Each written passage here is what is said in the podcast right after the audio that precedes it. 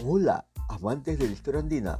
Soy Cacique Tupayachi y en este podcast encontrarás cada semana una historia sobre personajes, hechos y lugares del mundo andino.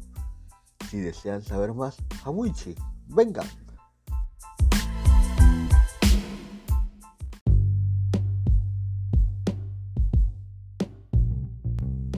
En esta oportunidad hablaremos sobre Lucas Martínez Bagazo, un conquistador y próspero encomendero del Perú colonial. Comencemos.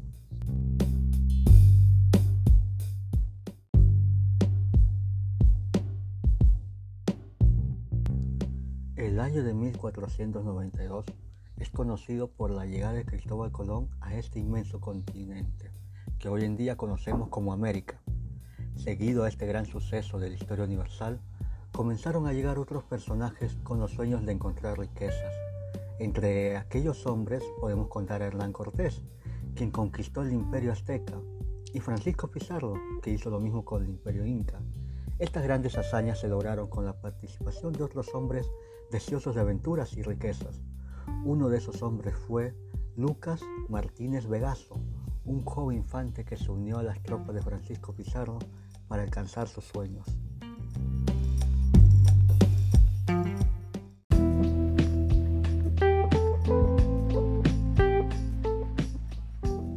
Sus orígenes, Lucas Martínez Vegaso nació en la ciudad de Trujillo de Extremadura, en España, probablemente entre los años de 1510 a 1512. Fue hijo legítimo de Francisco Martínez Vegaso y de Francisca de Valencia. Desde muy pequeño aprendió a leer y escribir, y creció en medio de relatos tan fantásticos como reales sobre los enormes reinos que tenían nombres exóticos y de notables riquezas. Cuando era apenas un adolescente, su ciudad natal se vio conmocionada por la presencia de Francisco Pizarro, quien, habiendo dejado Trujillo casi en el anonimato, volvía con título de gobernador del Perú. Varios extremeños, entre ellos los propios hermanos de Pizarro, estaban dispuestos a seguirlo y emprender la conquista del Perú.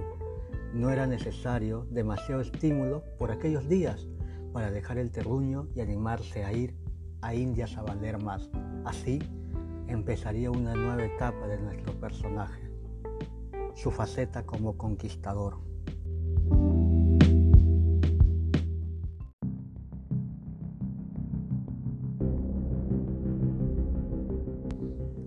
Corría el año de 1530 cuando Lucas, un joven de 19 años, se marchó de España con rumbo a Panamá.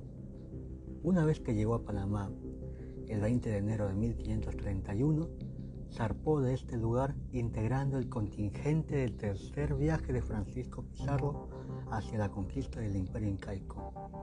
En ese momento, la posición de Lucas Martínez dentro de la hueste indiana era inferior Debemos recordar que muchos de los hombres que integraron las huestes de Francisco Pizarro no eran soldados, no habían recibido instrucción militar, eran más bien aventureros con vocación de enriquecimiento. El viaje continuó hasta desembarcar en Tumbes, prosiguieron vía, por vía terrestre hacia el sur. Ahí se dieron cuenta la necesidad de fundar una ciudad para el descanso y llegada de más tropas. Por eso, fundaron la ciudad de San Miguel de Piura. Esta primera ciudad de españoles quedó poblada por los más viejos y enfermos. Y en ese grupo no estaba Lucas, no, no, no. Más bien él siguió a pie hasta Cajamarca y luego al Cusco. ¿Se imaginan las dificultades que debió tener Lucas Martínez como simple hombre de a pie, a diferencia de aquellos que andaban en caballos? En fin, Estuvo presente en la masacre de Cajamarca. Ahí fue premiado con una repartición de riquezas que consistía en 3.330 pesos de oro y 135 marcos de plata por su participación. Del obtenido, se sabe que poco más del 80% del oro fue destinado en la adquisición de un caballo. De esta manera, al tener ya un caballo, cambió su condición de hombre de a pie a jinete. Como jinete, participó bajo el mando de Hernando Pizarro en la expedición de Pachacama. Recolectaron piezas de oro y plata en valor de 90 mil pesos y regresaron a Cajamarca para la ejecución de Atahualpa. Muerto Atahualpa, emprendieron viaje en dirección al Cusco. Para fines de 1533 entraron a la ciudad cusqueña, se procedió al, al acostumbrado, al saqueo, y luego fundaron una ciudad para los españoles. Se siguió con una distribución de solares entre los vecinos, en el cual a Lucas Martínez le correspondió un solar en Cancha. También se repartió las riquezas saqueadas. En esta ocasión nuestro personaje recibió 2.000 pesos ensayados de oro y 1.517 pesos de plata.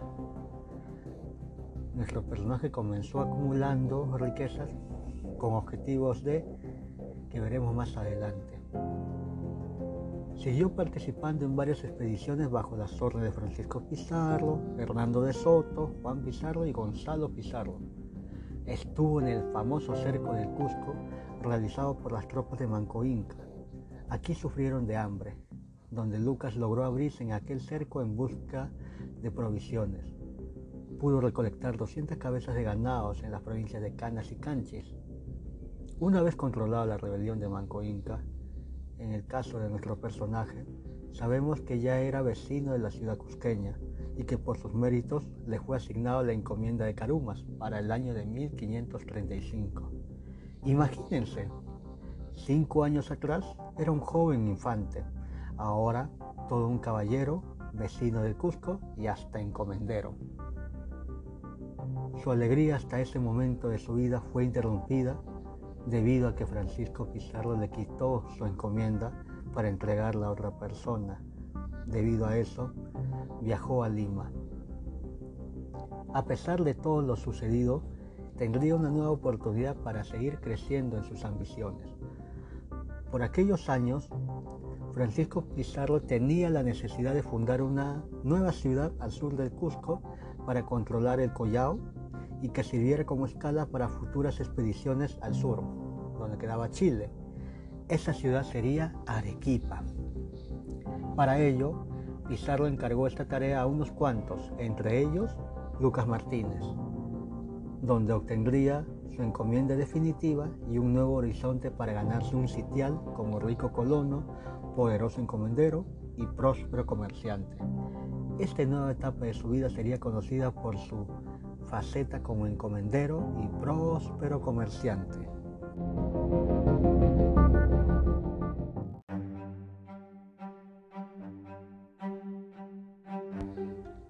Antes de la fundación de la ciudad de Arequipa, se tenía pensado fundar una ciudad en Camaná, pero debido a ser una región insalubre y poco conveniente, se discutió otra alternativa, una que sea región de clima más saludable y que su ubicación debía permitir un control sobre los indígenas de las diversas encomiendas. El lugar que reunía aquellos requisitos fue un valle, donde se fundó la ciudad de Arequipa el 15 de agosto de 1540. En ese año, Lucas Martínez Vegaso obtuvo una encomienda comprendida por 1.637 indígenas tributarios distribuidos entre migmas residentes en Arequipa y habitantes de Hilo, Azapa, Yuta y Tarapacá. Era una encomienda grande y es en esta ciudad donde se asentó definitivamente como vecino y regidor. Poco a poco comenzó a dedicarse como un notable prestamista junto a su compañero, Alonso Ruiz, quien más adelante contraería matrimonio con Isabel Martínez, hermana de nuestro personaje, y se iría definitivamente a vivir a España. Siguiendo con su faceta de prestamista, podemos decir que entre sus deudores más reconocidos estaban Francisco Pizarro, que debía 500 marcos de plata, y el obispo Vicente de Valverde, que era deudor de 500 pesos de oro. Igualmente, se dedicó a manejar distintas empresas con el apoyo de un grupo de apoderados, mayordomos y criados suyos. Por ejemplo, el bachiller Álvaro Marín y Gonzalo de Tapia se encargaban de sus asuntos judiciales y los trámites pertinentes a sus negocios. Rodrigo Simón administraba sus bienes en condición de mayordomo y se encargaba de recorrer los distintos pueblos indígenas de su encomienda. el clérigo presbítero Alonso García ordenaba sus asuntos desde Arequipa, mientras Diego García de Villalón, al frente de algunos criados, hacía las veces de hombre de avanzada, capitaneando el barco de Martínez Vegaso o buscando minas de plata. También contaba con el trabajo de sus yanaconas, que eran un conjunto de indígenas de diverso origen que se habían venido plegando al conquistador desde su paso por Cajamarca y el Cusco. Ellos se dedicaron básicamente a labores agrarias, sirviendo con lealtad a Lucas. La minería se convirtió en el principal recurso financiero y la más importante actividad económica de Lucas Martínez. Comenzó a explotar las minas de plata que quedaban a solo 12 leguas del pueblo de Tarapacá, dentro de su correspondiente encomienda. Con los ingresos obtenidos por sus negocios como prestamista y dueños de minas, minas de plata, comenzó a fundar e instalar una cordonería en Arica, un molino en Guaylacana, una viña de Ocurica y una estancia de en Tacahuí. También se sabe que en agosto de 1541 compró ocho esclavos jóvenes. De ellos, un par tenían oficio, que como se sabe, los esclavos solían tener oficios para poderlos hacer trabajar en distintas labores. Todo iba bien, pero un suceso lo llevaría a ausentarse de sus negocios en Arequipa. El asesinato de Francisco Pizarro en 1541 sería el inicio de las guerras civiles.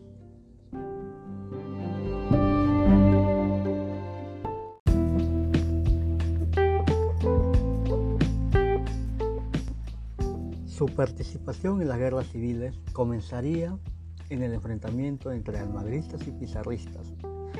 Nuestro personaje tomó partido por los que deseaban vengar la muerte de Francisco Pizarro. ¿En qué consistió su participación? Básicamente se encargó de equipar a los hombres, brindar medios de transporte y su lucha directa en las batallas. Recordemos que para aquellos años ya era considerado uno de los hombres más ricos de, aquel Perú. En una de las batallas resultó herido, sobre todo en la batalla de Chupas, el 16 de septiembre de 1542, donde fue derrotado el ejército de Diego de Almagro, el Mozo. Luego de esta batalla, Lucas reinició las labores al frente de su encomienda y sus empresas. Es así que por su destacada participación, el licenciado Cristóbal Vaca de Castro, que vino a, Perú con la orden de la corona española para resolver estas diferencias entre pizarristas y almagristas, le restituyó la encomienda de los carumas, recordemos aquella que Francisco Pizarro le había quitado en su momento, y además le dio una nueva encomienda, la de los indígenas de Cochuna. Lucas Martínez, sobre esta última encomienda, decidió entregarla inmediatamente a su ahijada, la indígena Isabel Paya. Interesante. Aquí podemos ver las relaciones que tenía con la sociedad indígena, ¿no? Mediante el parlinazgo, compadrazgo, entre, etc. Hasta ahí todo parecía estar en calma, pero llegaría a sus oídos una nueva disposición de la corona española, que desencadenaría la rebelión de los encomenderos. A fines de 1542, se promulgó en Barcelona un cuerpo de leyes y disposiciones, las llamadas leyes nuevas. En estas leyes se estaba estipulando la creación del virreinato del Perú y se limitaba enormemente el poder de los encomenderos. Y para asegurar su cumplimiento en estas tierras, la corona española mandó a Blasco Núñez de Vela como primer virrey del Perú a fines del año de 1543. Los encomenderos tomaron estas medidas como una afrenta a sus intereses. Historia conocida, se desató la rebelión de los encomenderos liderados por Gonzalo Pizarro, quien ejecutó al primer virrey del Perú. Nuestro personaje se encontraba entre dos fuegos. Por una parte, en su condición de encomendero, se encontraba fuertemente afectado por las leyes nuevas y sin duda apoyaba su no cumplimiento. Y por otra parte, Desafiar a la autoridad real y oponerse al virrey era bastante comprometedor. Por eso, se comprende que su participación fuera ambigua. por un momento apoyaba a Gonzalo Pizarro y en otro era un leal servidor del rey. Todo parece suponer que Lucas jugó casi en todo momento a dos cartas. Ejemplo de ello es que cuando él defendía los intereses de la rebelión, fue tomado prisionero en Arequipa por las fuerzas reales. Y este, para limpiarse de toda culpa, pasó a luchar contra las fuerzas de Gonzalo Pizarro. ¿Y qué pasó? Fue capturado, pero esta vez por, por las fuerzas de los rebeldes, los cuales lo perdonaron y Lucas volvió de nuevo a jurar para defender los intereses de los rebeldes liderados por Gonzalo Pizarro. Al final fue tomado nuevamente preso por las fuerzas reales, sometido a juicio en Cusco y condenado a severas penas que serían las consecuencias de su rebeldía. En primer lugar, fue condenado a destierro perpetuo de Indias, pero no se sabe si abandonó el Perú en aquellos años. Se sabe que en estos años se valió de apelaciones y coimas para que sus poderosos amigos intercedieran por él ante la justicia. A pesar de estos vínculos, no pudo evitar la pérdida de su encomienda. Recordemos que para esos años la corona española debía premiar a los que fueron leales en esas guerras y para hacerlo debían quitar las encomiendas a los que osaron rebelarse contra la corona y estas encomiendas vacas o vacías de dueños o de encargados, por decirlo así, serían repartidas entre los leales. De esta manera, la encomienda de Lucas Martínez fue entregada a su captor, Jerónimo de Villegas. Luego, después de la sentencia, también fueron embargados sus bienes y rematados en almoneda pública por un valor de 28 mil pesos de todo esto y a partir de 1548, Lucas Martínez perdió toda posición social hasta entonces alcanzado. Pero un hombre de su audacia económica y sus importantes vinculaciones políticas sabría sobrevivir primero y sobreponerse a la situación después. No renunció a la recuperación del sitial perdido. Los siguientes años estuvieron consagrados al servicio de un solo objetivo, en la mente de Lucas. Era obtener el perdón real y recuperar la encomienda. Fueron años de litigios, papeleos, notificaciones, informaciones de testigos, requerimientos, coimas, fallos y apelaciones en la audiencia de Lima. Para alegría suya, un suceso le daría esperanza para cambiar su lamentable situación. En el año de 1554 sucede el alzamiento de Hernández Quirón contra la audiencia y a sus medidas que afectaban a los encomenderos otra vez. En esta oportunidad, y aprendido la lección, ya imaginarán por quién, por quién luchó Lucas Martínez, ¿cierto? Luchó bajo las órdenes de la audiencia, es decir, de la corona española. Mientras el que tenía la antigua encomienda allí en Arequipa, el tal Jerónimo de Villegas, que tenía el deber de defender la ciudad, defeccionó y la entregó a los rebeldes. Es así que, luego de apaciguado esto y tras largos juicios para recuperar su encomienda, la audiencia en 1557 rehabilita a Lucas Martínez Vegaso en la posición de su encomienda y pasaría a su faceta como el encomendero rehabilitado.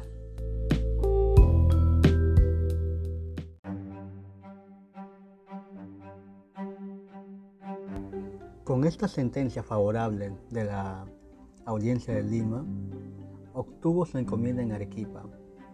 Así que Lucas retomó sus antiguas actividades económicas, entre ellas recoger el tributo, las cosechas de las cementeras, la plata fundida, y todo ello estaba destinado para llevarlos a Potosí, obviamente a venderlos, aunque ya no tenía los mismos ingresos como solía tener antes de las guerras civiles. Para limpiar su conciencia debido a sus acciones pasadas, comenzó a realizar distintas donaciones. Por ejemplo, donó sus casas para la fundación de un hospital para curar a los indígenas enfermos. Entregó tierras a sus yanaconas en Paucarpata, Yarabamba y Porongoche. Después, todo ello, para 1560 ocupó el cargo de alcalde de la ciudad de Arequipa y con ello recuperó su posición social. Sin embargo, nuestro personaje viajaría a Lima en 1561, después de haber organizado todas sus empresas en Arequipa. Así, estando en Lima en 1561, no sabía que sería el lugar de sus últimos años. En todo este tiempo, Lucas tuvo por compañera una morisca llamada Beatriz, que había comprado en sociedad con su amigo Alonso Ruiz, quien ya radicaba en España y estaba casado con una de sus hermanas. Con esta morisca tuvieron una hija. Luego tuvo otro hijo llamado Francisco Martínez Vegaso, que murió presumiblemente en Chile. No se sabe la identidad de la madre. A fines de 1565, Martínez Vegaso decidió hacer testamento. Así, el 20 de noviembre se presentó en la notaría de Pedro de Valverde portando unos pliegos de papel escritos y sellados por él, a pedir que fueran reconocidos notarialmente como su última y expresa voluntad. En su testamento encargó donaciones a la iglesia, a los indígenas de sus encomiendas, a los españoles que lo acompañaron, a sus yanaconas y criados que le sirvieron. Ordenó que se diera libertad a su esclavo, el negro Antón, después de su muerte, claro está.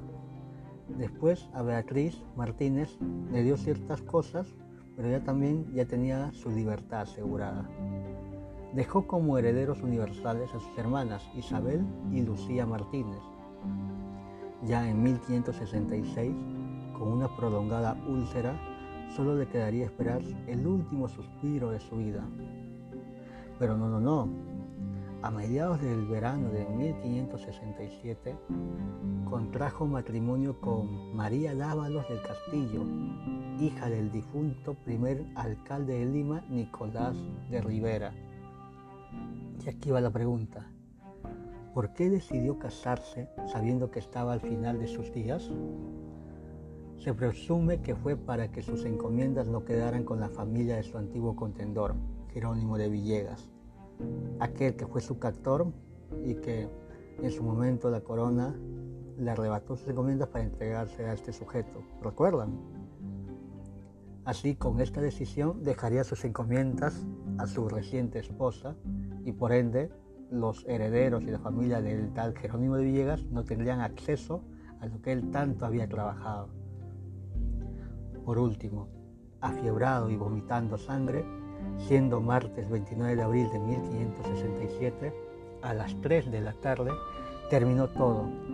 Apenas nueve días después de contraer matrimonio, Lucas Martínez Vegaso dejó de existir, sin haber dejado hijos, solo que su viuda heredó todos los bienes que había ganado aquel conquistador.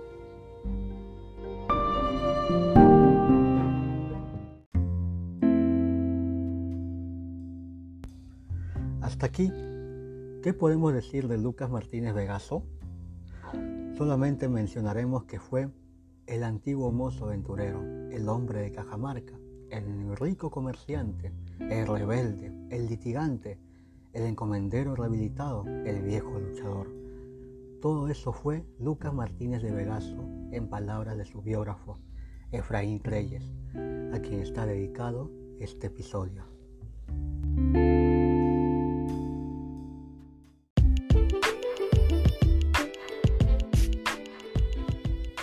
Te gustó esta historia, apóyanos compartiendo con más personas que les pueda interesar nuestro contenido. Asimismo, si tienes alguna pregunta o sugerencia, puedes escribirnos a nuestras redes sociales en Facebook e Instagram como Cacique Tupayachi. Tupananchiscama, hasta pronto.